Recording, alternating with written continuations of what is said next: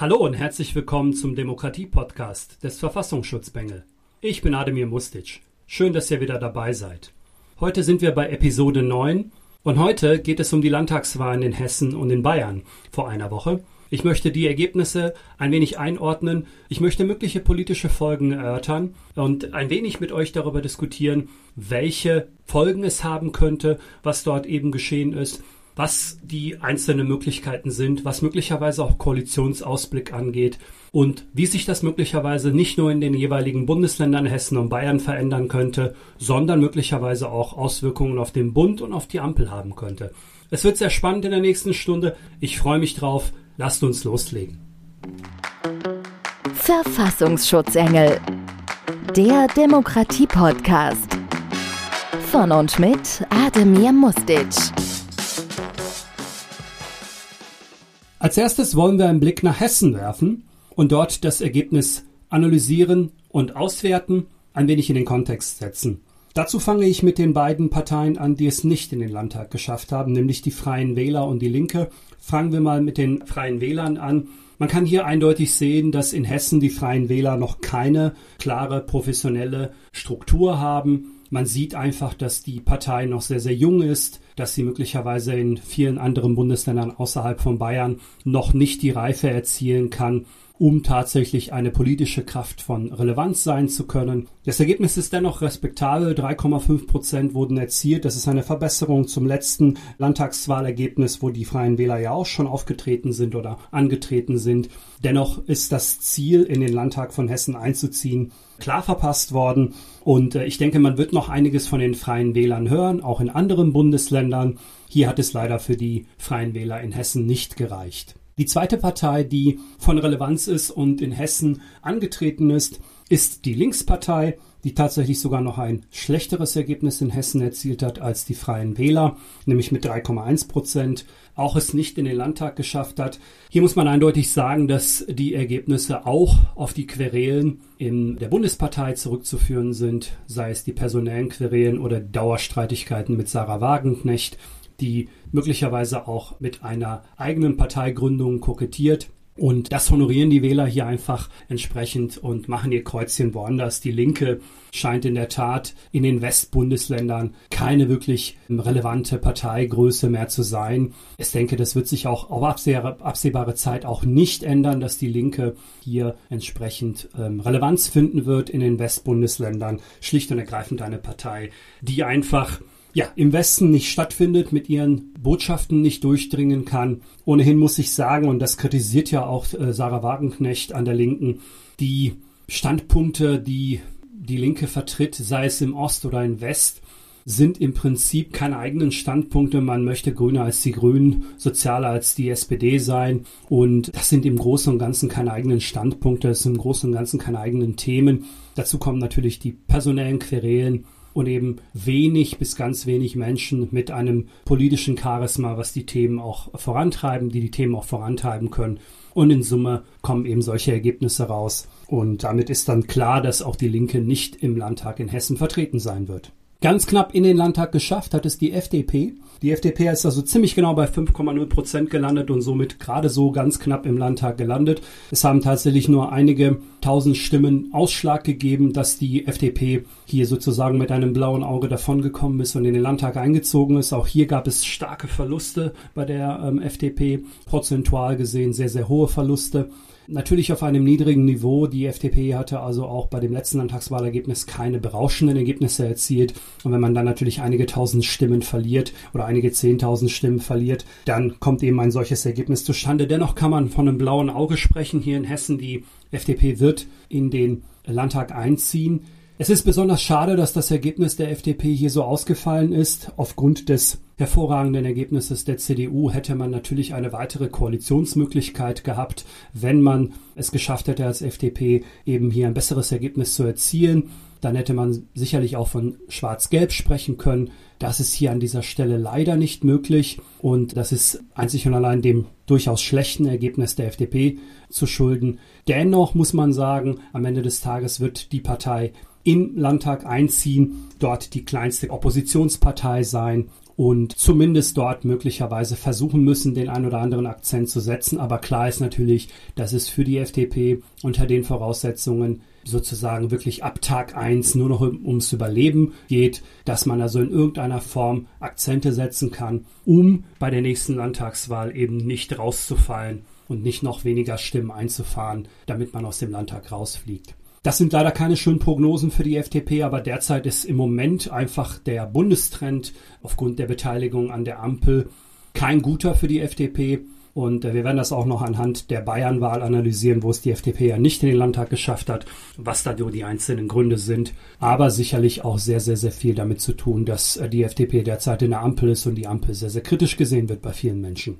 Die nächsten im Bunde, die wir uns hier näher anschauen wollen, ist die AfD. Die AfD hat ein sensationell hohes Ergebnis in Hessen eingefahren. Mit 18,4 Prozent ist es das höchste Ergebnis, was die AfD jemals in Hessen eingefahren hat. Ein, wie ich finde, überaus hoher Wert, Zustimmungswert. Das ist insofern sehr, sehr überraschend, als dass die AfD doch nicht wirklich mit, mit einem sehr starken Spitzenpersonal punkten konnte in Hessen. Also die Kandidatinnen und Kandidaten, bei allem Respekt vor jedem, der sich für eine Partei zur Verfügung stellt, waren doch wirklich nicht Spitzenkandidaten. Es gab auch keine großartigen Themen, die die AfD vorangetrieben hat. Also man findet jetzt im, im Wahlkampfprogramm nichts, was jetzt einen Hinweis darauf gibt, was die AfD eigentlich überhaupt gerne machen wollen würde, wenn sie denn an die Macht käme in Hessen. Ich denke, man hat auch nicht wirklich darauf spekuliert, dass man eine Machtoption sein könnte. Die AfD hat eindeutig hier von dem Bundestrend profitiert, von den starken Ergebnissen im Bund, von den starken Wählertrends im Bund und natürlich von dieser sehr, sehr schwierigen Situation rund um die Migrationsfragen derzeit im Bund, wo die AfD einfach als die Partei wahrgenommen wird, die das Thema äh, Migrationsprobleme und Migrationsproblematik im Allgemeinen als einzige offen anspricht und dementsprechend natürlich von diesem Trend derzeit profitiert.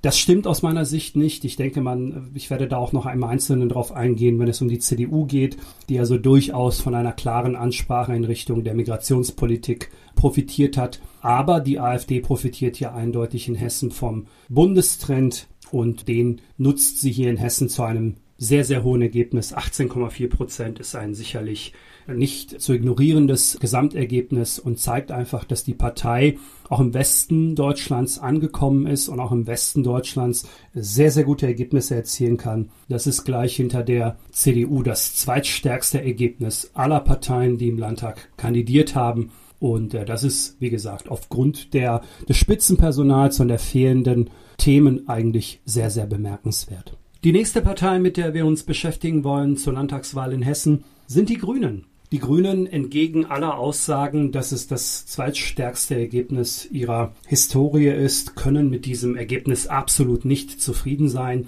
Sie sind, gemessen an den Verlusten, der Verlierer der Wahl, der Landtagswahl in Hessen mit fünf Prozent weniger als beim, bei der letzten Landtagswahl haben sie erstaunlich viel Verluste eingefahren, die nach allen Analysen nichts mit der Koalition im Land zu tun haben können. Die Grünen waren ja die Legislatur über mit der CDU zusammen an der Macht und haben dort einen, wie ich finde, gute, guten Job gemacht, gemeinsam mit der CDU.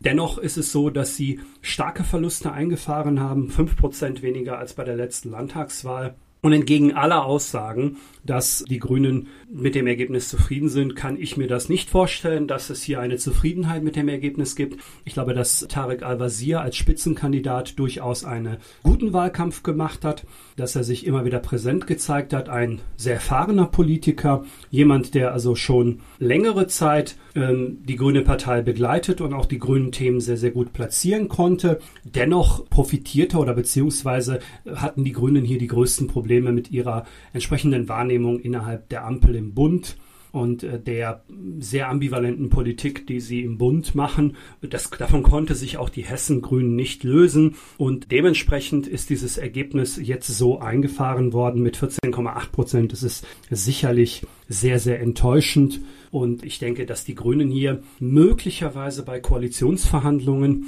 so oder so diesbezüglich Schwierigkeiten haben werden. Ich werde gleich noch einmal ein wenig ausführen, welche Koalitionsmöglichkeiten ich sehe und warum ich glaube, dass die eine oder die andere Koalition von der CDU bevorzugt sein könnte. Aber dennoch ist es so, dass die Grünen hier sicherlich einige Federn lassen werden müssen, sollten sie in der kommenden Landesregierung vertreten sein. Und das kann sicherlich so nicht der Wunsch sein. Und das konnte auch nicht der Anspruch sein. Wie gesagt, ich glaube nicht, dass es am Spitzenkandidaten gelegen hat.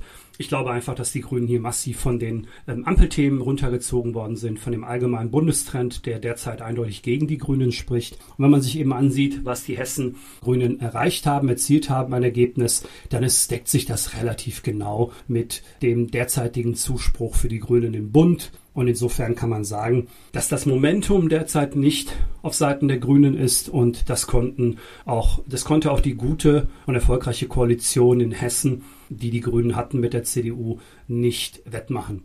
Die nächste Partei, über die wir sprechen wollen, und ähm, das war sicherlich die Partei, die am meisten im Wahlkampf ja, wie soll man sagen, polarisiert hat durch ihre Spitzenkandidatin. Das ist die SPD. Die SPD hat auch ein historisch schlechtes Ergebnis eingefahren. Ich muss ehrlich gestehen, ich habe Nancy Faeser, der Spitzenkandidatin, auch die gleichzeitig auch Bundesinnenministerin ist, schon vor zwei Monaten das historisch schlechteste Ergebnis der SPD prophezeit. Ich habe gesagt, es wird tatsächlich ein sehr, sehr schwieriger Wahlkampf für Frau Faeser.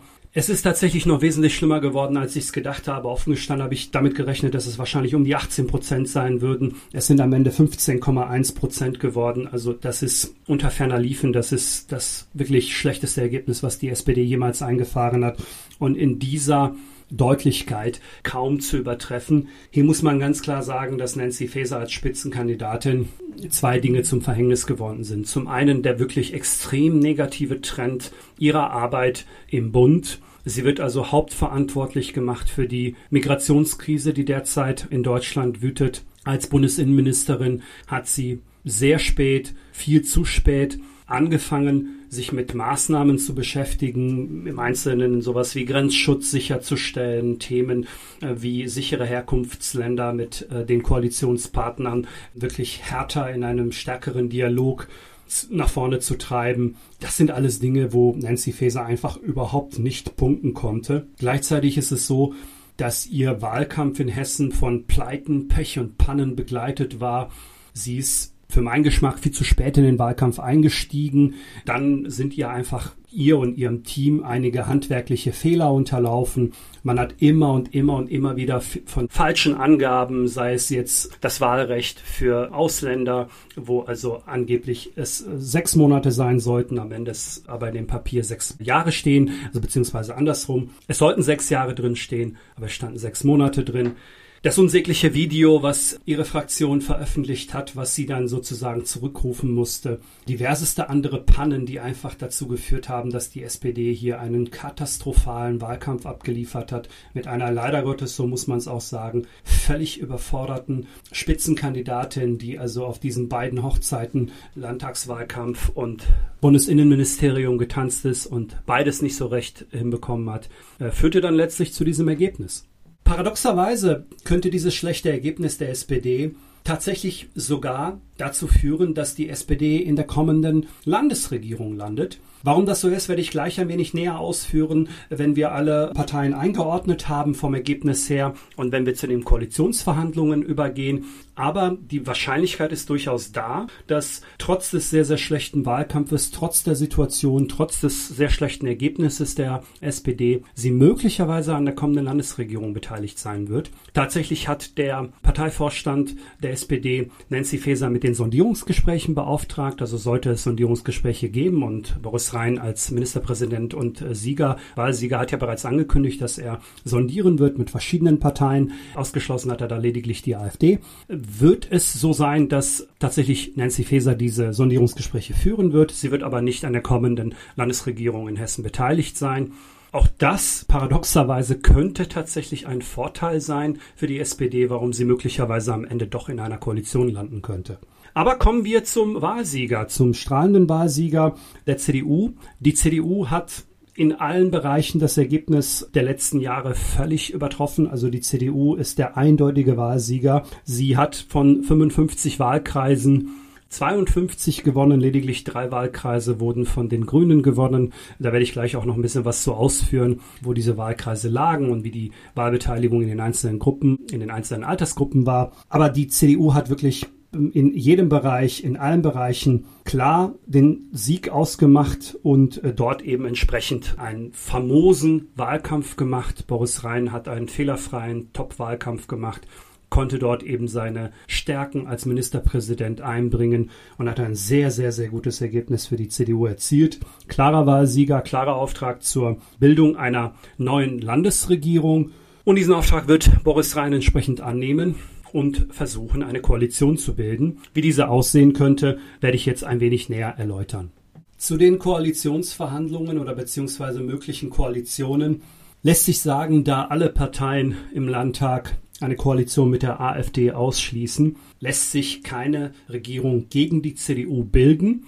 Dementsprechend hat die CDU als klarer Wahlsieger den Auftrag, eine Koalition zu bilden. Und es ergeben sich hier im Wesentlichen zwei Möglichkeiten, da die Möglichkeit mit der AfD seitens Boris Rhein ausgeschlossen wurde ist es so, dass tatsächlich entweder die CDU mit den Grünen weiterhin regieren kann, das ist ja die laufende Legislatur der, über der Fall gewesen, oder aber sie könnte tatsächlich auch mit der SPD ein Bündnis bilden. Eine sogenannte neue GroKo wäre das in dem Fall. Und das sind die beiden Optionen, die auf dem Tisch liegen. Und ich würde jetzt im Einzelnen darauf eingehen, wo ich die Möglichkeiten für eine mögliche Koalition sehen würde. Grundsätzlich lässt sich sagen, dass egal welche Koalition es am Ende wird, ob Schwarz-Grün oder die neue GroKo, wir mit Sicherheit feststellen werden, dass die neue Legislatur noch klarer die Handschrift der CDU tragen wird. Die CDU hat ein wesentlich besseres Ergebnis erzielt als bei der letzten Landtagswahl, wo die Grünen ein sehr, sehr starkes Ergebnis erzielt haben mit fast 20 Prozent und die CDU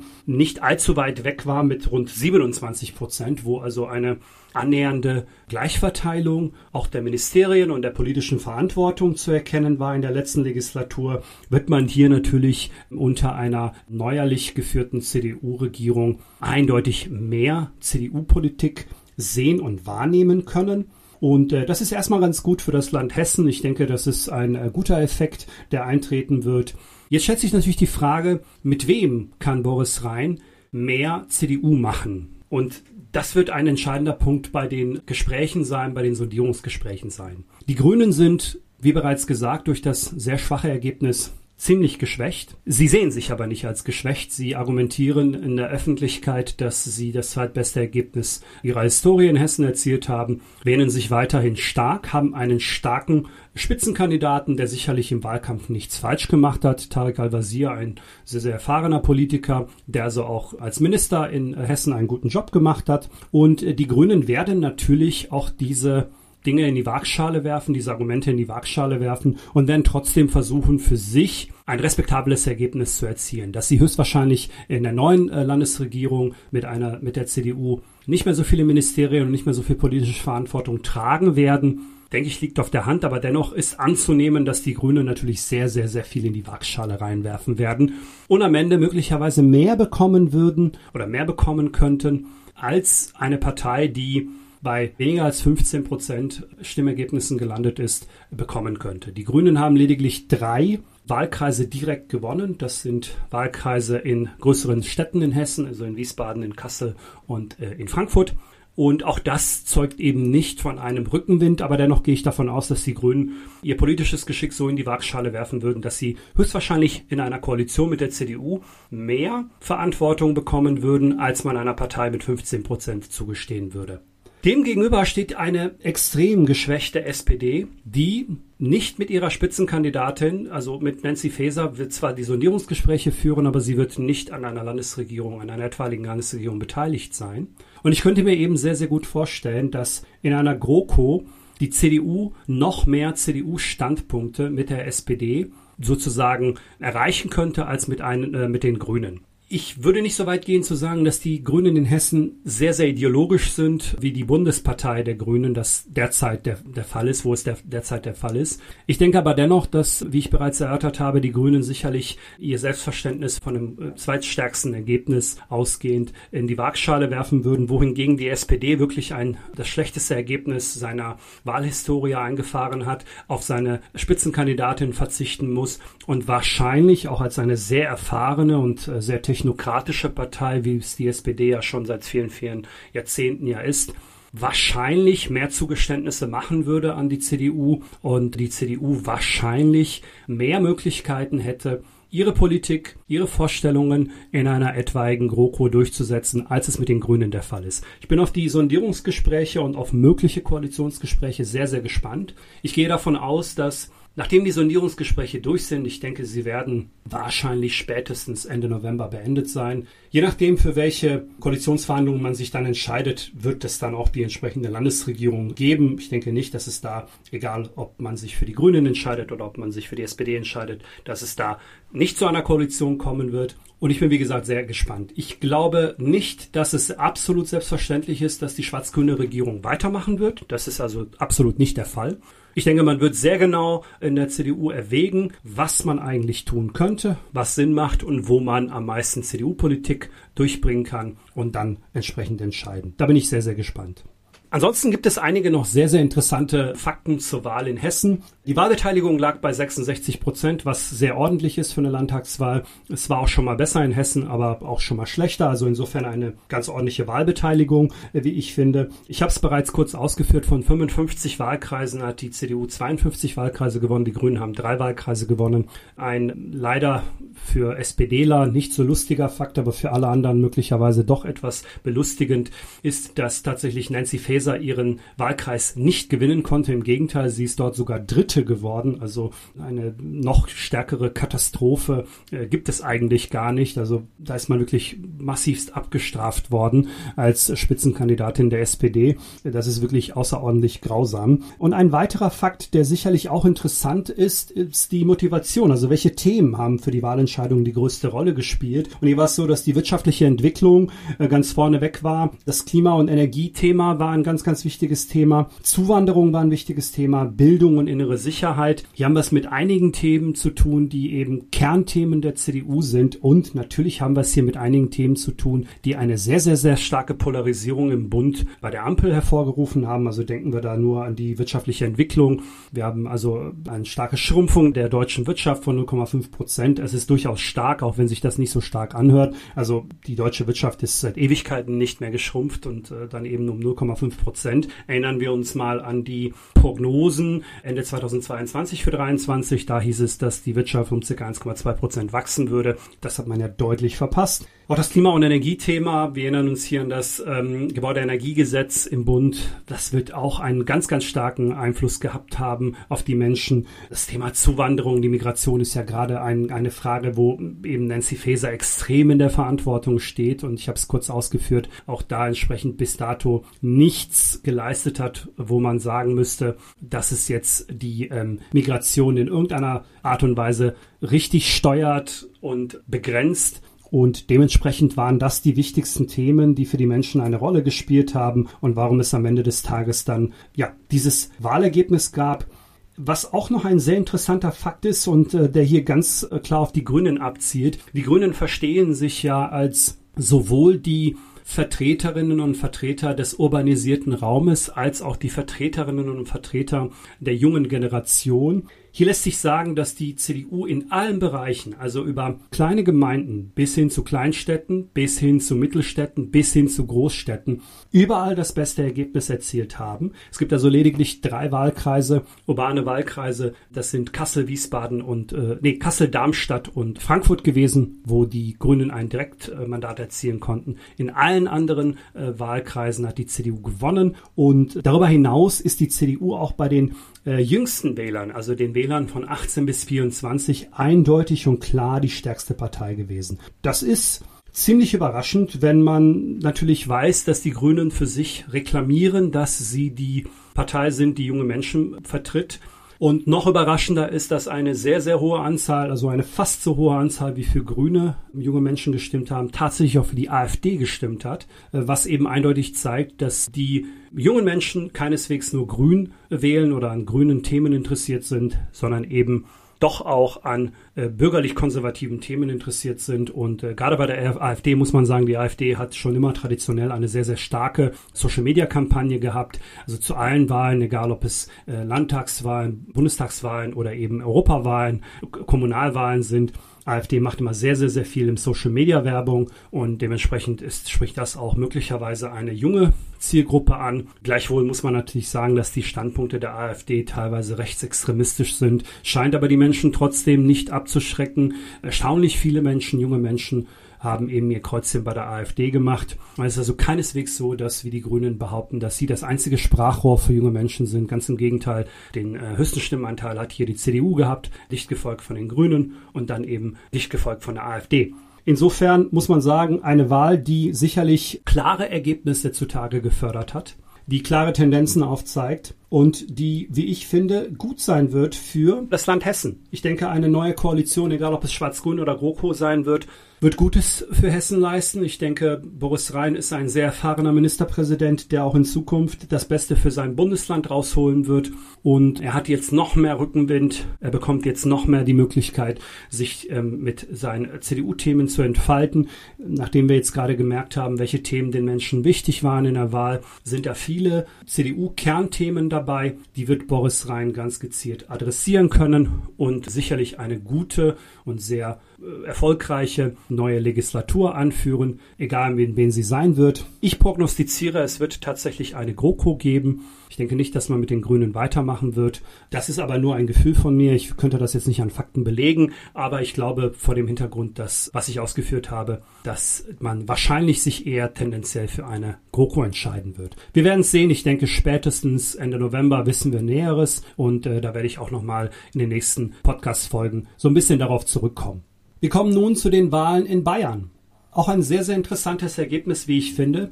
Es war ja relativ klar, dass die CSU die Wahl in Bayern gewinnen würde. Es war eben nur die Frage, mit welchem Stimmanteil sie das tun würde. Aber dennoch sind einige sehr, sehr interessante Ergebnisse herausgekommen. Und auch hier möchte ich zunächst einmal mit den Parteien beginnen, die es nicht in den Landtag geschafft haben. Und das trifft hier die FDP, eine der drei Ampelparteien, die einen katastrophal schlechten Wahlkampf in Bayern gemacht hat, einen völlig blassen Spitzenkandidaten hatte, der zu keinem Zeitpunkt mit seinen Themen durchdringen konnte.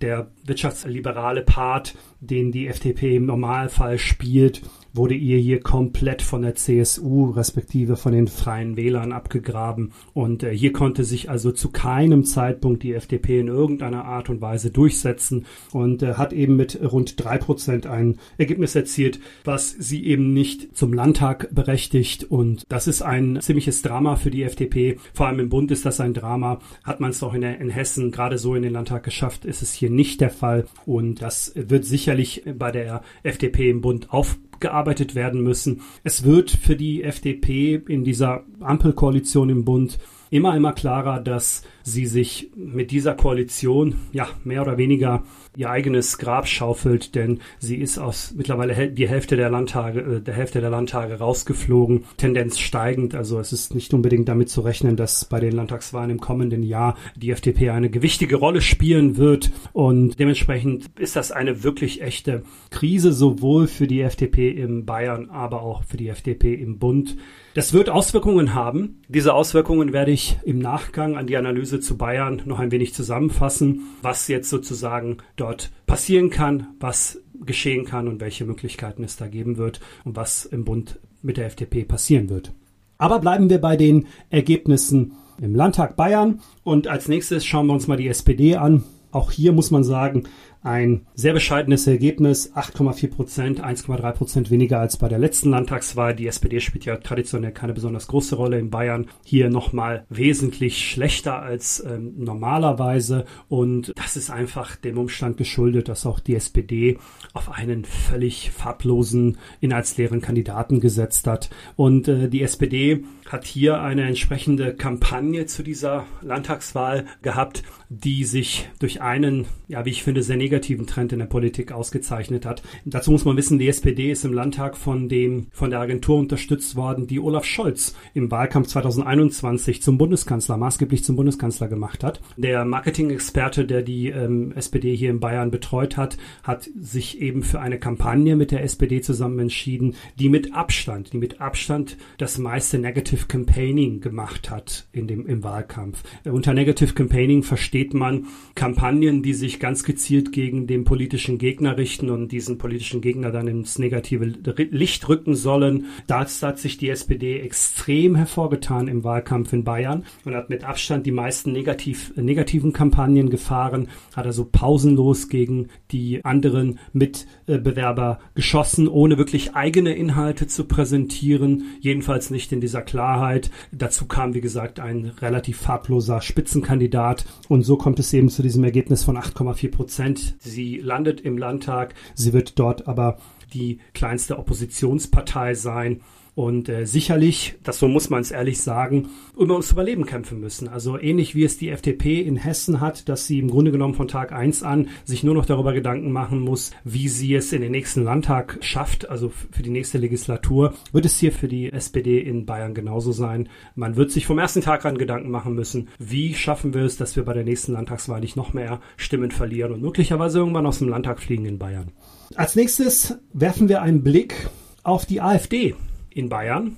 Auch hier ein ganz ähnliches starkes Ergebnis wie in, in Hessen, 14,6 Prozent, rund 4,4 Prozent mehr als bei der letzten Landtagswahl. Damit auch hier das wie zu erwarten war, das stärkste Ergebnis, das die AfD jemals in Bayern eingefahren hat. Auch hier das Phänomen, dass wir keineswegs einen besonders starken Spitzenkandidaten hatten, keineswegs besonders starke Themen. Die AfD steht generell nicht besonders für Themen. Paradoxerweise ist es so, dass Bayern ja in einigen Bereichen mit zum Beispiel der Grenzpolizei und dem Grenzschutz ja eigene Maßnahmen ergriffen hat, die so ein bisschen das Migrationsthema eindämmen sollten. Dennoch ist es so, dass die AfD hier auch eindeutig in Bayern vom Bundestrend profitiert profitiert nicht ganz so stark, wie es zum Beispiel in Hessen der Fall war, beziehungsweise nicht ganz so stark wie der derzeitige Bundestrend der AfD, aber am Ende des Tages trotzdem mit einem sehr, sehr guten Ergebnis 14,6 Prozent. Die AfD wird im Landtag vertreten sein. Sie wird dort eine starke Fraktion bilden und sie wird dort sicherlich für die ein oder andere Querele sorgen. Sie wird aber sicherlich keine Partei sein, die besonders ja, im Augenmerk stehen wird und sie wird auch nicht an irgendeiner Form der Regierungsbeteiligung beteiligt sein. Das ist bereits klar. Das hat man ja seitens Markus Söder ausgeschlossen, dass das der Fall sein würde.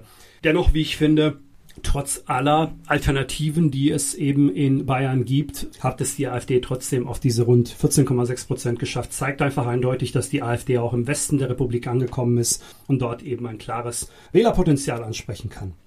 Als nächstes werfen wir einen Blick auf die Grünen in Bayern. Die Grünen haben mit 14,4 Prozent sehr schwaches Ergebnis eingefahren, sind tatsächlich die Partei, die am meisten Stimmen verloren hat, mit 3,2 Prozent, weniger als bei der letzten Landtagswahl. Und hier muss man sagen, hat es mehrere Faktoren, wie ich finde. Die Grünen haben zum einen natürlich den negativen Trend aus der Ampel auch hier in Bayern ganz klar mitgenommen. Natürlich haben die anderen Parteien da sehr, sehr stark auch äh, gegen gewettert, allen voran CSU, Freie Wähler, aber auch die AfD haben gegen die Ampel pausenlos geschossen. Die Ampel war also Dauerthema, auch in Bayern. Auch das Thema der Migration war in Bayern ein Dauerthema und dementsprechend die Grünen hier ein wenig diese negative Stimmung aus dem Bund auch in Bayern mitgenommen. Gleichzeitig muss man aber auch ganz klar sagen, dass die Grünen mit dem Duo an der Spitze, die Grünen sind ja mit einem Duo an der Spitze angetreten, mit insbesondere Katharina Schulze, jemanden haben, der einfach extrem polarisiert, der extreme Gefühle auslöst bei den Menschen. Und äh, das einfach deshalb, weil Frau Schulze in einer Art und Weise argumentiert, die einfach sehr, sehr, sehr, sehr schwierig für Menschen, die ein grundlegendes demokratisches Verständnis haben, nachzuvollziehen ist. Ich will das nur an einem Beispiel festmachen. Unmittelbar nach der Wahl, ich glaube, es waren zwei Tage, keine zwei Tage vergangen, keine 48 Stunden waren vergangen, haben die Grünen in einem sehr viel beachteten Social Media Posting, das also auf allen Social Media Kanälen ging, die Grünen in Bayern, zu einem Dialog aufgerufen. Und zwar haben sie dort wortwörtlich alle demokratischen Parteien aufgerufen, zu einem Notfallplan für die Demokratie zusammenzukommen. Was auch immer damit gemeint sein mag. Aber die Grünen haben zu einem Dialog eingeladen unter ihrer Schirmherrschaft, um einen Notfallplan für die Demokratie in Bayern zu erarbeiten. Ich finde das äußerst bemerkenswert, um ehrlich zu sein, denn es gibt dazu ja keinerlei Veranlassung. Also welche Veranlassung sollte es denn geben, einen Notfallplan für die Demokratie 48 Stunden nachdem freie Wahlen stattgefunden haben in dem Bundesland zu erarbeiten? Es zeigt aber eben dieses Selbstverständnis der Grünen und das ist insofern bemerkenswert, als dass für diese Art von Äußerungen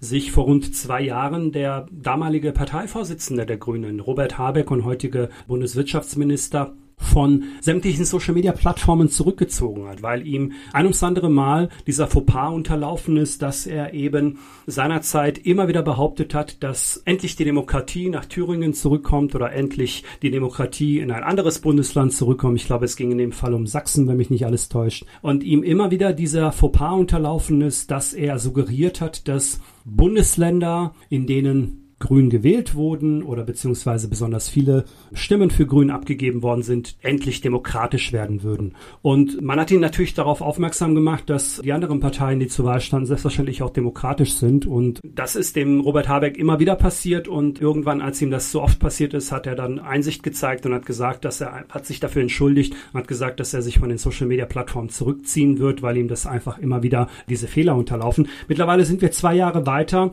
und diese Art der Kommunikation Kommunikation scheint wirklich bei den Grünen ins äh, Fleisch und Blut übergegangen zu sein und eine Hauptprotagonistin nicht nur in Bayern, sondern im Bund dieser Kommunikation ist tatsächlich hier Katharina Schulze, die also suggeriert, dass im Prinzip Demokratie es nur gibt, wenn Grüne an der Macht sind. Und diese Art der Kommunikation, das muss man so eindeutig sagen, können die Menschen einfach überhaupt nicht abhaben. Also es ist wirklich erstaunlich, wie man so kommunizieren kann, dass man einen Notfallplan für die Demokratie entwickeln will, zwei Tage nachdem demokratisch freie Wahlen stattgefunden haben, bei denen die Grünen eben kein gutes Ergebnis erzielt haben sogar ein sehr schlechtes Ergebnis erzielt haben und zu den eindeutigen Wahlverlierern dieser Wahl gehören. Und ich glaube, das ist ein Punkt, der zusätzlich nochmal in Bayern sehr stark polarisiert hat. Ich möchte hier nicht mit Markus Söder einhergehen, der sagte, dass die Grünen einfach nicht zu Bayern passen. Ich glaube, das kann man so pauschal nicht sagen. Es gibt einfach so etwas nicht, dass eine Partei nicht zu einem Bundesland passt. Aber ich denke dennoch, dass ähm, im Kern dieser Aussage ein wenig was dran ist, um zu verstehen, wie diese Partei tickt und wie sie einfach ihr Selbstverständnis definiert, dass sie per se die einzig demokratische Partei zu sein scheint. Und nur wenn sie an der Macht ist, dann gibt es eben Demokratie in dem Bundesland und ansonsten nicht. Ich glaube, das ist der Partei hier zusätzlich nochmal auf die Füße in Bayern gefallen und dementsprechend kam das Ergebnis bei raus. Als nächstes werfen wir einen Blick auf die Freien Wähler. Und bei den Freien Wählern gab es ja eine Besonderheit, die ja bundesweit für Schlagzeilen gesorgt hat, nämlich, ja, so muss man es leider Gottes sagen, dieser sehr unzulässiger Eingriff der Süddeutschen Zeitung in den Wahlkampf in Bayern, indem man also dieses Material, was man offensichtlich monatelang schon hatte, zu einem ja, taktisch sehr schlechten Zeitpunkt veröffentlicht hat, um entsprechend Stimmung gegen Robert Aiwanger zu machen. Und äh, diese Kampagne ist komplett nach hinten losgegangen. Die Freien Wähler haben ihr ohnehin schon starkes Ergebnis von den letzten Landtagswahlen nochmal verbessern können, um 4,2 Prozent mehr. 15,8 Prozent zweitstärkste Kraft bei der Wahl, zweitstärkste Kraft im Landtag und mal mit klarem Rückenwind in die neuerliche Koalition mit der CSU gehen werden und hier entsprechend klar aufzeigen, dass sie eine professionalisierte Partei geworden sind, da quasi in ihre Rolle hineingewachsen sind. Sicherlich gibt es immer noch Dinge, die man bei den äh, Freien Wählern noch deutlich verbessern kann. Also ich denke da vor allem an den Umgang von Hubert Aiwanger mit dieser Kampagne, die sich da ein Stück weit gegen ihn gerichtet hat. Das hätte man sicherlich besser professioneller managen können. Einer Partei wie der CSU wäre sowas nicht unterlaufen. Also diese Art der Reaktion oder diese ambivalente Verhalten, das Hubert Aiwanger gezeigt hat. Da hat man einfach gesehen, dass diese Partei noch nicht auf einem sehr professionellen Level ist, aber sie ist im Bundesland Bayern am weitesten. Sie hat eine starke Wählerbasis in Bayern und wird natürlich versuchen, diese Wählerbasis auch auf andere Bundesländer auszudehnen. Das hat ja Hubert Aiwanger bereits angekündigt. Ich glaube nicht, dass sie eine relevante Partei sein werden, die für die nächsten äh, Bundestagswahlen eine Rolle spielen werden. Aber ich denke trotzdem, dass man hier möglicherweise eine Partei hat, die in naher Zukunft auch im Bund auftreten wird und mindestens jetzt mal in der neuen Koalition gemeinsam äh, mit der CSU das Land Bayern nach vorne bringen wird. Bei den Freien Wählern muss man auch eindeutig und klar sagen, dass sie eine Partei ist, die sich derzeit noch sehr, sehr stark an ihren Spitzenkandidaten Hubert Aiwanger orientiert. Nicht nur, dass es dieser starke, dass dieses starke Ergebnis gegeben hat, sondern Hubert Aiwanger hat tatsächlich seinen Wahlkreis direkt gewonnen. Ein, wie ich finde, bemerkenswertes Ergebnis und äh, hat dort tatsächlich den CSU-Kandidaten schlagen können. Darüber hinaus haben die Freien Wähler noch einen weiteren Wahlkreis gewinnen können. Insgesamt haben die Grünen vier Wahlkreise in München gewinnen können. Alle anderen Wahlkreise wurden von der CSU gewonnen. Und am Ende des Tages muss man sagen, ein sehr, sehr gutes Ergebnis für die Freien Wähler. Ein klarer Regierungsauftrag. Die Kampagne hat ihnen nicht geschadet, ganz im Gegenteil. Und hier, glaube ich, ist ein kleines Dankeschön an die SZ angebracht. Äh, Scherz beiseite, natürlich ist das ähm, so von der Süddeutschen Zeitung nicht die Intention gewesen. Aber man muss natürlich schon sagen, dass bei dieser Art des Eingriffes in demokratische Wahlen immer die Gefahr besteht, dass der Schuss nach hinten losgeht. Genau das ist hier geschehen und hat nochmal zusätzlich für Stimmen für die Freien Wähler gesorgt. Darüber wird sich auch ein Stück weit Markus Söder sicherlich ärgern als Wahlsieger mit 37 Prozent klarer Wahlsieger die CSU.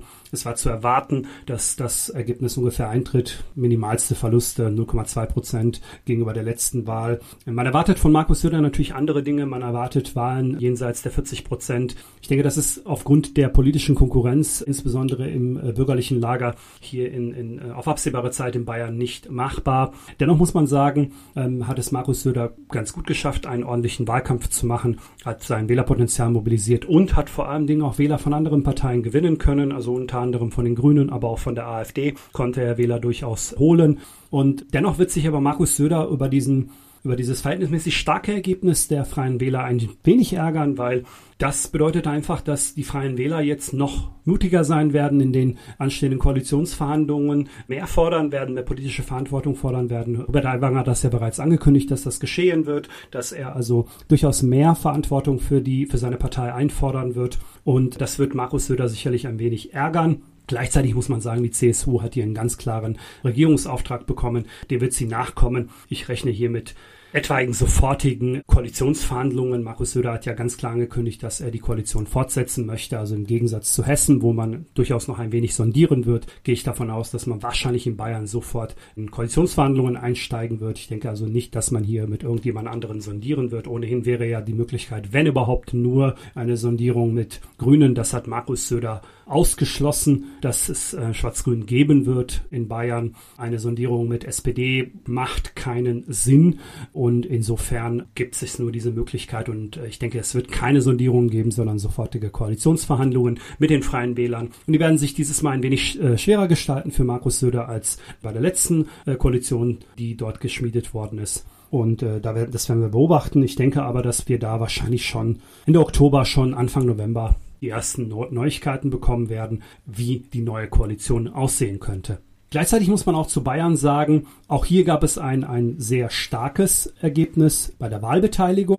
73 Prozent Wahlbeteiligung ist eine sehr, sehr hohe Wahlbeteiligung in Bayern, traditionell ja ein Bundesland, was immer sehr, sehr hoch, eine sehr hohe Wahlbeteiligung hat. Aber es gab auch schon mal Zeiten, wo zum Beispiel 2013 nur 63 Prozent abgestimmt haben. Insofern ist das ein gutes Ergebnis. Und auch hier kann man beobachten, dass die jungen Wähler beispielsweise 18 bis 24 Jahre durchaus eben nicht, wie von den Grünen behauptet, sich von Grün repräsentiert fühlen, sondern hier ist der Trend tatsächlich noch stärker als in Hessen. Tatsächlich ist es so, dass dass junge Menschen in äh, Bayern vornehmlich CSU oder AfD gewählt haben, was bemerkenswert ist. Also die AfD hat tatsächlich in äh, Bayern sogar noch mehr Stimmen bei den 18 bis 24-Jährigen holen können als die Grünen, was bemerkenswert ist. Auch die Erzählung, dass die Grünen für den urbanisierten Raum stehen, konnte sich so nicht bewahrheiten oder durchsetzen. Bis auf die fünf Wahlkreise, die man, vier oder fünf Wahlkreise in Bayern, die man gewonnen hat, gab es eben außerhalb von, ähm, in, äh, Entschuldigung, in München gewonnen hat, gab es eben keine weiteren Gewinne in urbanisierten Räumen in Bayern.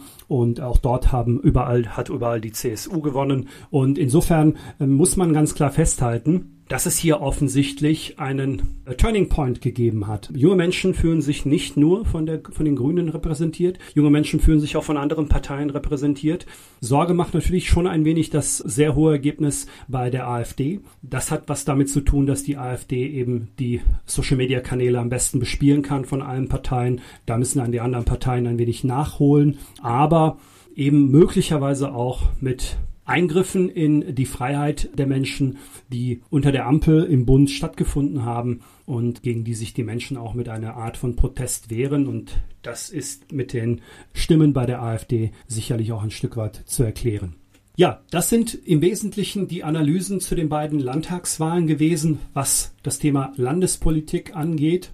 Schauen wir nun ein wenig darauf, was sich daraus ableiten lässt für den Bund für möglicherweise auch etwaige Verfassungsänderungen, für Themen, die ähm, daraus sich ergeben. Ich habe es ja bereits gesagt, in Hessen haben bestimmte Themen, die auch im Bund sehr polarisierend aufgenommen worden sind, eine große Rolle gespielt. Ganz ähnlich war es auch in Bayern. In Bayern nochmal zusätzlich wesentlich stärker das Thema Migration eine Rolle gespielt. Ähm, nicht zuletzt auch, weil Markus Söder beispielsweise diese Obergrenze-Debatte um rund 200.000 Menschen pro Jahr äh, ins Spiel gebracht hat. Bayern ist ja hier in verschiedenen Bereichen auch schon ausgeschert, hat sich also ganz klar auch gegen den Bundeskurs gestellt mit Grenzpolizei etc. Und Bayern hat auch, und das ist auch bemerkenswert, wie ich finde, Bayern hat gleich am Abend, dem Wahlabend, haben Vertreter der CSU klar gesagt, dass sie künftig auf Sachleistungen umstellen werden. Die äh, Migration hat in Bayern alles andere wirklich übertönt und hat eben ganz klar gezeigt, dass es im Moment ein ganz, ganz, ganz wichtiges Thema ist für viele, viele Menschen. Und äh, das trauen die Menschen offensichtlich den Parteien, die sie hier gewählt haben, zu, dass sie dieses Thema angehen. Das ist sowohl für die CSU als auch für die CDU in Hessen ein klarer Vertrauensbeweis, dass man hier nochmal die ähm, Union in der Verantwortung sieht. Und ich finde, das hat auch etwas mit den Standpunkten des Parteivorsitzenden der CDU Friedrich Merz zu tun, der keineswegs seiner Partei, wie viele behauptet haben, geschadet hat, sondern eben mit einer klaren Ansprache, sicherlich ein wenig polemisch in der einen oder anderen Aussage, aber mit seinen klaren Aussagen eben ganz im Gegenteil seiner Partei nicht geschadet hat, sondern für eine Debatte gesorgt hat, die letzten Endes auch geführt werden muss. Wir müssen darüber sprechen, wie wir es schaffen, mit so vielen Menschen, die zu uns kommen, umzugehen. Und äh, ich werde das ein wenig gleich einordnen, welche Möglichkeiten es da geben könnte. Aber es ist eines ist klar. Die Signale in Richtung Ampel waren bei diesen Landtagswahlen nicht zu übersehen. Die Menschen wünschen sich eine andere Politik. Sie wünschen sich eine andere Form der Politik und sie wünschen sich in vielen Bereichen ein völlig anderes Auftreten der Ampel. Und die Ampel muss das erkennen und muss zeigen, dass sie verstanden hat und muss liefern. Ich habe das Gefühl, dass die Kommunikation der ersten zwei Jahre Ampel die war, dass 16 Jahre CDU geführter Bundesregierung ja, Fehler gemacht hat, die sie jetzt ausbaden müssen. Und jetzt der zweite Teil der Legislatur, die zweiten zwei Jahre, fängt man an, den Rechtsruck zu beschwören, obwohl beispielsweise Deutschland Trend ganz klar dazu festgestellt hat, dass es in Deutschland keinen Rechtsruck gibt. Es gibt aus meiner Sicht tatsächlich auch keinen Rechtsruck. Das sind Themen, die angesprochen werden müssen, insbesondere zur Migration. Sie werden derzeit angesprochen und maßgeblich dafür gesorgt haben eben auch CDU, CSU, die diese Themen angesprochen haben und dementsprechend auch diese Ergebnisse eingefahren haben. Natürlich muss man auch sagen, dass die AfD auch davon profitiert hat, dass dieses Thema äh, jetzt derzeit auf dem Tisch liegt. Aber hier fällt uns einfach klar auf die Füße, dass wir jahrelang eben dieses Thema nicht bearbeitet haben, uns damit nicht beschäftigt haben, nicht gesteuert haben und jetzt eben die Probleme haben, die wir haben. Und ich glaube, hier muss wirklich die Ampel ganz klar anpacken. Und die Frage ist, wird sie es tun? Ich glaube, in der Endsumme, in der Endabrechnung wird nicht allzu viel passieren.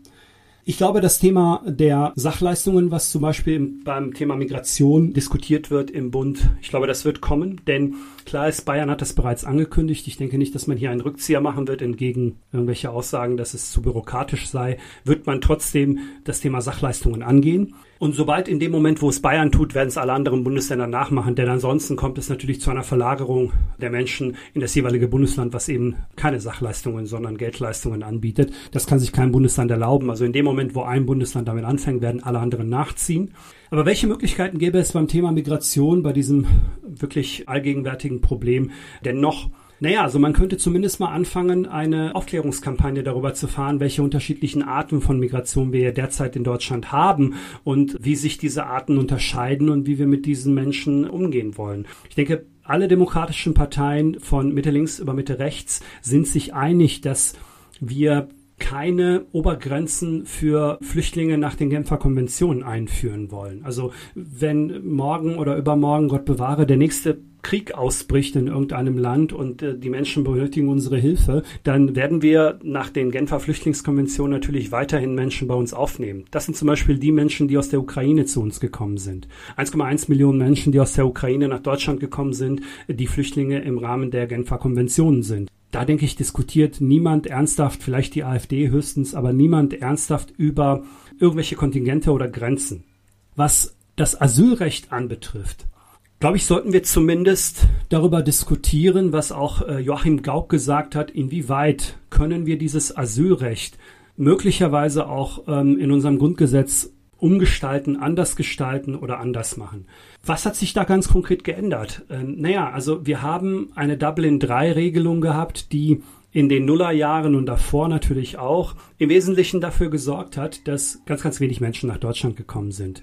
Heute reden wir von der Dublin-3-Regelung im Grunde genommen gar nicht mehr als mögliches Instrument, um die Anzahl der Asylsuchenden zu verringern. Warum tun wir das nicht? Das hat was damit zu tun, dass im Jahre 2014, 2015 die ehemalige Bundeskanzlerin im Prinzip die Dublin-3-Regelung außer Kraft gesetzt hat, so wie sie bis dato gegolten hat und äh, so wie sie eben dafür gesorgt hat, dass geringe Anzahlen an Menschen, geringe Anzahl an Asylsuchenden nach Deutschland gekommen sind, weil eben Dublin 3 besagt, dass diese Menschen Asyl stellen müssen in dem Land, wo sie zum ersten Mal europäischen oder EU-Boden betreten. Und diese Regelung wurde von der ehemaligen Bundeskanzlerin Angela Merkel weitestgehend zugunsten einer individuellen Asylprüfung in Deutschland abgelehnt. Die meisten Länder, die meisten sozusagen Transitländer, wenn man so will. Sie sind hinterher weitestgehend nur Transitländer geworden, haben sozusagen die Migration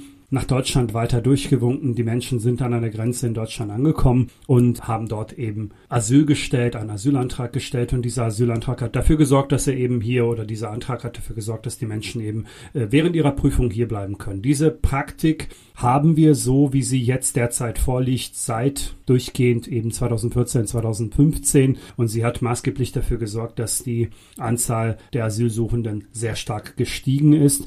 Dennoch muss man auch innerhalb dieser Gruppe der Asylsuchenden unterscheiden und äh, hier nähern wir uns allmählich so ein wenig den Kernproblem oder der Kernproblematik der gegenwärtigen Migrationsdebatte an nämlich der Tatsache, dass eben unheimlich viele Menschen aus Ländern kommen, deren Anerkennungsquoten sehr, sehr gering sind. Und hier gibt es Handlungsspielraum für die Ampel. Man könnte natürlich jetzt signalisieren, dass man verstanden hat, dass man die illegale Migration nach Deutschland beschränken will, indem man möglicherweise Dublin 3 wieder in Kraft setzt. Das würde sicherlich mit großen Folgen einhergehen, denn die Folgen wären für unsere Nachbarn sehr, sehr gewichtig, allen voran Italien, Griechenland, vielleicht auch Spanien, wo die Menschen ankommen, wären da massiv von betroffen. Das wäre sicherlich ein, ein Problem, aber das wäre zumindest ein Hinweis, dass man als Ampel verstanden hat, wenn man wieder diese Diskussion zulassen würde dass wir darüber reden, dass das eben auch in der Form so ja nicht mehr gilt, was Jahre, Jahrzehnte lang gegolten hat und äh, was uns eben davor bewahrt hat, sehr, sehr hohe Zahl von äh, Menschen ähm, zu haben in Deutschland, die Asyl äh, beantragt haben.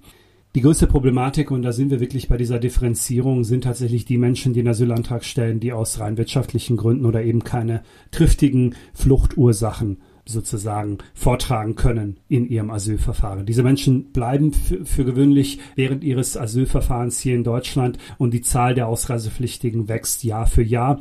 Wir haben mittlerweile die zehn häufigsten Fluchtländer, aus, aus denen Menschen zu uns kommen, wovon sehr, sehr viele dieser Fluchtländer überhaupt gar keine triftigen Asylgründe vorweisen können oder die Menschen können kaum triftige Asylgründe vorweisen. Und hier wäre es wirklich ähm, an der Zeit, dass die Ampel signalisiert, dass sie es verstanden hat, dass wir diese Debatte führen, dass wir die Debatte über diese sicheren Herkunftsländer führen, dass wir die Blockadehaltung einiger Ampelparteien auflösen, dass wir darüber reden.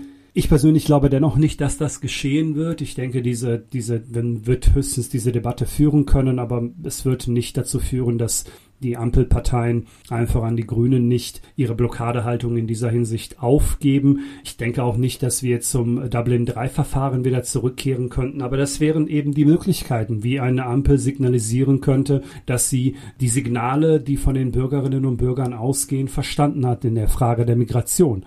Wir haben es auch vorhin gesagt, oder ich habe es vorhin gesagt, in Hessen haben wir die Herausforderung, dass eben auch die wirtschaftliche Entwicklung unseres Landes, respektive auch die Klima- und Energiepolitik, eine wichtige Rolle gespielt hat. Und auch hier hätte die Ampel die Möglichkeit, Signale auszusenden, dass sie es verstanden hat und dass sie möglicherweise umschwingen möchte oder beziehungsweise um gegensteuern möchte.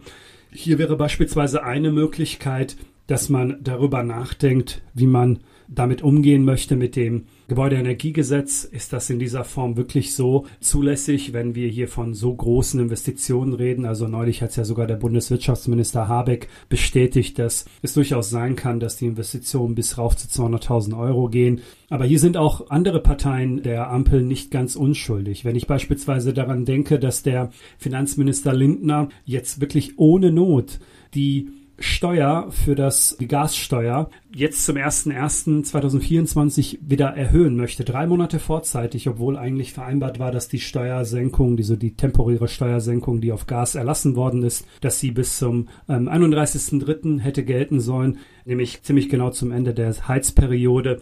So wird sie jetzt schon mitten in der Heizperiode angehoben. Und äh, Begründung hier ist, die Gaspreise sind deutlich zurückgegangen. Wir haben nicht mehr die Notsituation, wie wir sie vor ähm, anderthalb Jahren, ein oder anderthalb Jahren hatten.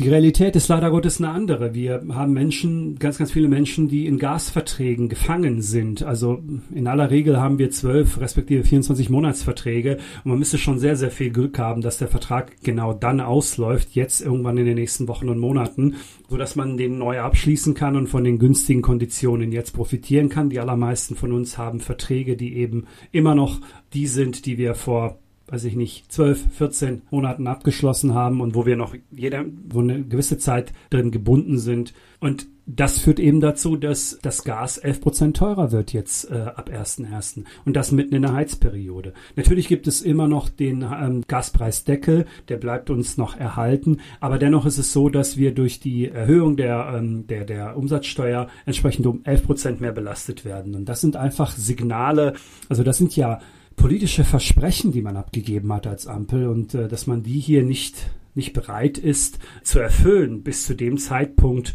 wo man es zugesagt hat, nämlich in dem Falle bis 31.03.2024.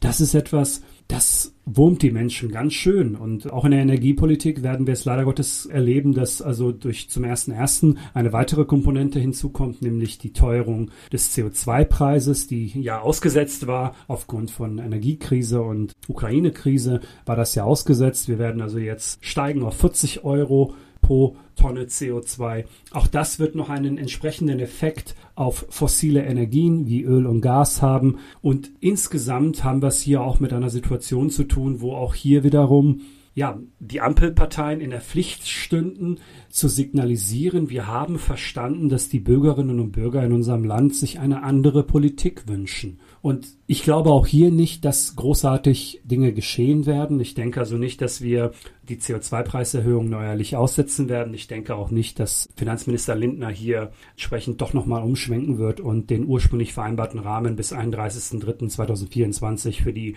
Senkung des, der Umsatzsteuer gewähren wird. Das heißt, in Summe glaube ich also nicht daran, dass die Ampel durch einen fundamentalen Wechsel ihrer Politik signalisieren wird, dass sie diese Ergebnisse der Landtagswahlen in Hessen und in Bayern verstanden hat und dass sie die Bürgerinnen und Bürger verstanden hat und dass sie andere Art von Politik machen wird. Derzeit ist es so, und das ist bemerkenswert, wie ich finde, dass neben dem starken Protest, den die AfD eben bekommt, durch der der AfD in die, in die Karten spielt, zumindest die Landtagswahlen in Hessen und ein Stück weit auch in Bayern gezeigt haben, dass immer noch das Vertrauen in die CDU und die CSU sehr groß ist, dass sie doch noch einen Politikwechsel erzwingen können. Und das ist, glaube ich, das, was sich die Menschen von der CDU und CSU beziehungsweise von der Union im Bund auch versprechen, nämlich, dass dort Druck ausgeübt wird, so wie derzeit auch von, von Friedrich Merz ja der Fall ist,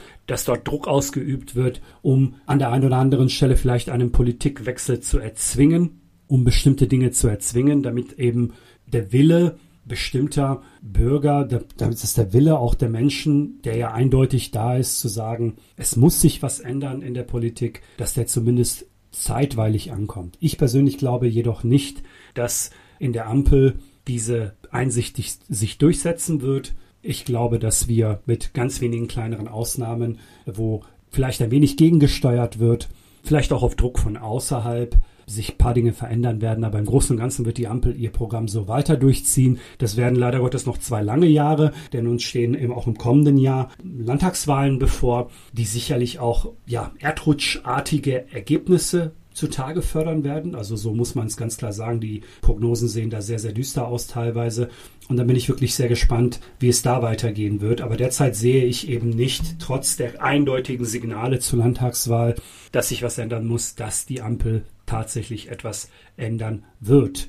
Es ist natürlich so, dass insgesamt die Menschen egal mit wem man sich da, aus welcher Partei sich darüber unterhält. Die Grünen sind hier einzig und allein kleinere Ausnahmen. Aber in den wesentlichen fundamentalen Themen, die wir auch schon zu Hessen waren, analysiert haben, wo ich also gesagt habe, was waren eigentlich die wichtigsten Themen für die Menschen, was hat die Menschen bewegt, da ist es so, dass von der FDP über die CDU, über die AfD, selbst über die SPD hinweg immer samt Mehrheiten klar sagen, dass sie sich einen Wechsel der Politik wünschen. Teilweise zwischen 56 Prozent bis rauf zu 90 Prozent Zustimmung, dass sich da eben was ändern muss. Einzig und allein die Grünen haben in vielen Themenfeldern da keine Mehrheiten. Also bestenfalls kommen wir da auf zum Beispiel 42 Prozent Zustimmung, dass sich an der Migrationspolitik was ändern muss. Was auch bemerkenswert ist, dass eben 42 Prozent der grünen Wähler sagen, dass sich an der ähm, Migrationspolitik etwas ändern muss.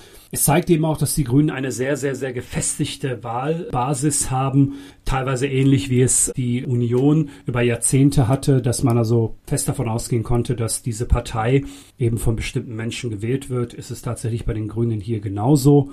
Warum das so ist und wo da die äh, Hintergründe liegen, werde ich an späterer Stelle auch in diesem Podcast mal erläutern, wenn wir uns ein bisschen mehr mit den Parteien beschäftigen werden. Aber ich glaube, im Großen und Ganzen haben diese Landtagswahlen uns klar vor Augen geführt, was derzeit in Deutschland schiefläuft, dass sich die Menschen in, zumindest in Bayern und in Hessen den Politikwechsel wünschen, einen radikalen Politikwechsel in vielen Themen sich wünschen die Wahrscheinlichkeit, dass sie ihn bekommen werden im Bund, ist, sind nicht allzu hoch. Es werden sich vermutlich ein paar Dinge ändern, ja, aber ich denke, eine radikale Politikwechsel wird es nicht geben im Bund. Und das heißt, wir müssen weiter ausharren, wir müssen weiter eben die Situation so nehmen, wie sie derzeit ist. Die Parteien, die bei den Landtagswahlen in Bayern und in Hessen gewonnen haben, haben derzeit keine Mehrheiten im Bund und können diese Politik nur bedingt ändern. Was sie auf Landesebene beeinflussen können, werden sie sicherlich beeinflussen, aber mehr darüber hinaus wird es nicht geben. Und das wird im Prinzip die nächsten Wochen, Monate und Jahre, bis eben die neue Bundestagswahl kommt, prägen. Ich bin da sehr gespannt, wie sich hier vor allem die FDP verhalten wird, denn die FDP steht massivst unter Druck. Es ist, es besteht immer noch eine kleine Möglichkeit, dass es Neuwahlen geben könnte in Deutschland tatsächlich. Und zwar in dem Moment, wo die Ampel platzt, wo sich also vor allen Dingen FDP und Grüne über bestimmte Dinge nicht mehr einig werden können. Es könnte im kommenden Jahr zum Beispiel die Rentenform sein, die geplant ist. Es gibt äh, im Familienbereich noch einiges, was die Grünen vorhaben. Es könnte also sein, dass an der einen oder anderen Stelle echt einige Dinge passieren könnten und das im schlimmsten Fall eben auf Neuwahlen hinausläuft. Wir werden das weiter beobachten müssen. Ich werde das für euch natürlich auch analysieren. Mir war es an dieser Stelle wichtig, Dinge einzuordnen und eine kleine Prognose abzugeben. Und ich hoffe, dass das aus eurer Sicht etwas ist, wo ihr sagt, dass ihr das gut findet. Ihr dürft mir gerne schreiben unter www.verfassungsschutzengel.de. Könnt ihr gerne das Kontaktformular nutzen, um mir zu schreiben, wie eure Gedanken zu den Landtagswahlen und zu der Entwicklung in Deutschland ist. Beziehungsweise könnt ihr natürlich auch die Mail meinung at verfassungsschutzengel.de nutzen. Zum Abschluss möchte ich gerne noch die nächste Episode ankündigen. In der nächsten Episode, in der Episode 10, die Ende Oktober erscheinen wird, werde ich mich mit dem Thema Arbeitsmarktmigration beschäftigen. Ich werde ein wenig die Arbeitsmarktsituation näher beleuchten. Ich habe ja bereits in dieser Episode ein wenig ausgeführt, welche Arten von Migration es in Deutschland gibt und wie sie sich unterscheiden. Und äh, in der nächsten Episode werde ich ein wenig mehr darüber erzählen, welche Menschen möglicherweise hier in den Arbeitsmarkt integriert werden können und wie das geschehen könnte, welche Möglichkeiten es da gäbe, wer sozusagen arbeiten darf, wer eine Ausbildung machen darf und dergleichen und es wird Inhalt der nächsten Episode sein.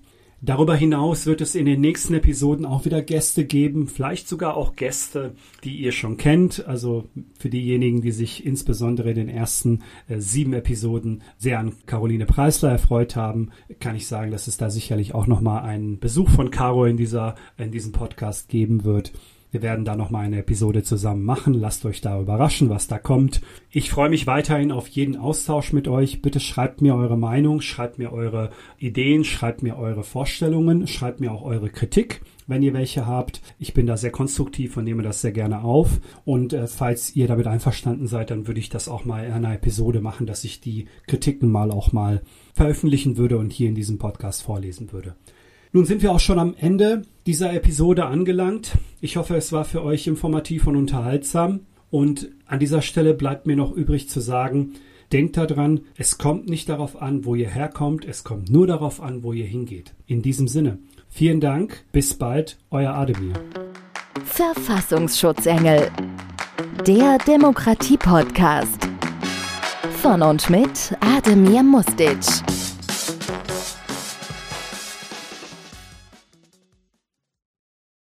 Werbung.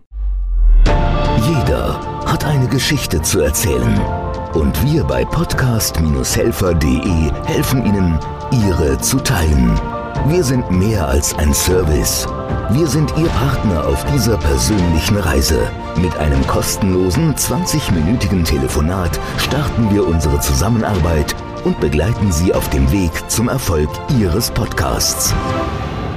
Podcast-helfer.de Ihre Stimme, unsere Mission.